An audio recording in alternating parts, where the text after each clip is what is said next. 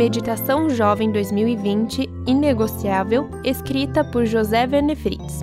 7 de junho Casamento.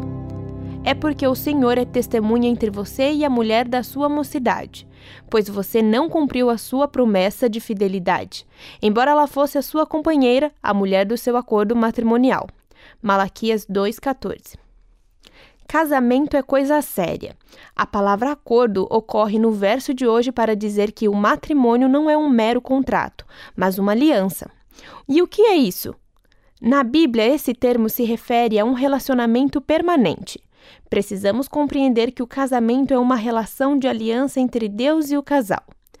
A palavra hebraica que traduzimos por acordo é berit. A raiz dessa expressão significa literalmente cortar ao meio ou cortar em dois. Nos tempos do Antigo Testamento, quando duas pessoas queriam fazer um pacto, tinham que fazer um sacrifício de sangue.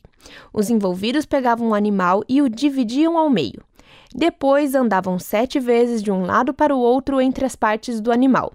Nesse ritual, elas estavam dizendo: se eu não cumprir a minha parte nesse pacto, que aconteça comigo o mesmo que aconteceu com este animal. Fazer uma aliança era um assunto muito sério.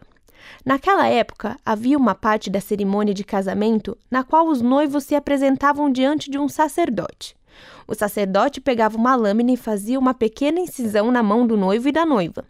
Depois, unia as duas mãos para que o sangue de ambos se misturasse.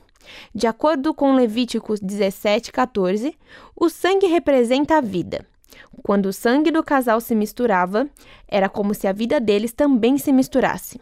Em seguida, o sacerdote amarrava as mãos deles com um cordão decorativo.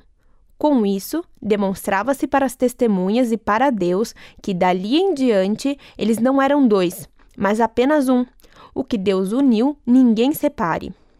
O casamento deve ser legalizado no céu antes de ser consumado na terra. A partir do momento em que Deus torna duas pessoas em uma, ninguém está autorizado a desfazer esse laço. O casamento é uma metáfora para representar a relação de Deus com a igreja. Deus é fiel e nunca nos abandona. Do mesmo modo, marido e mulher devem permanecer unidos em amor até que a morte os separe.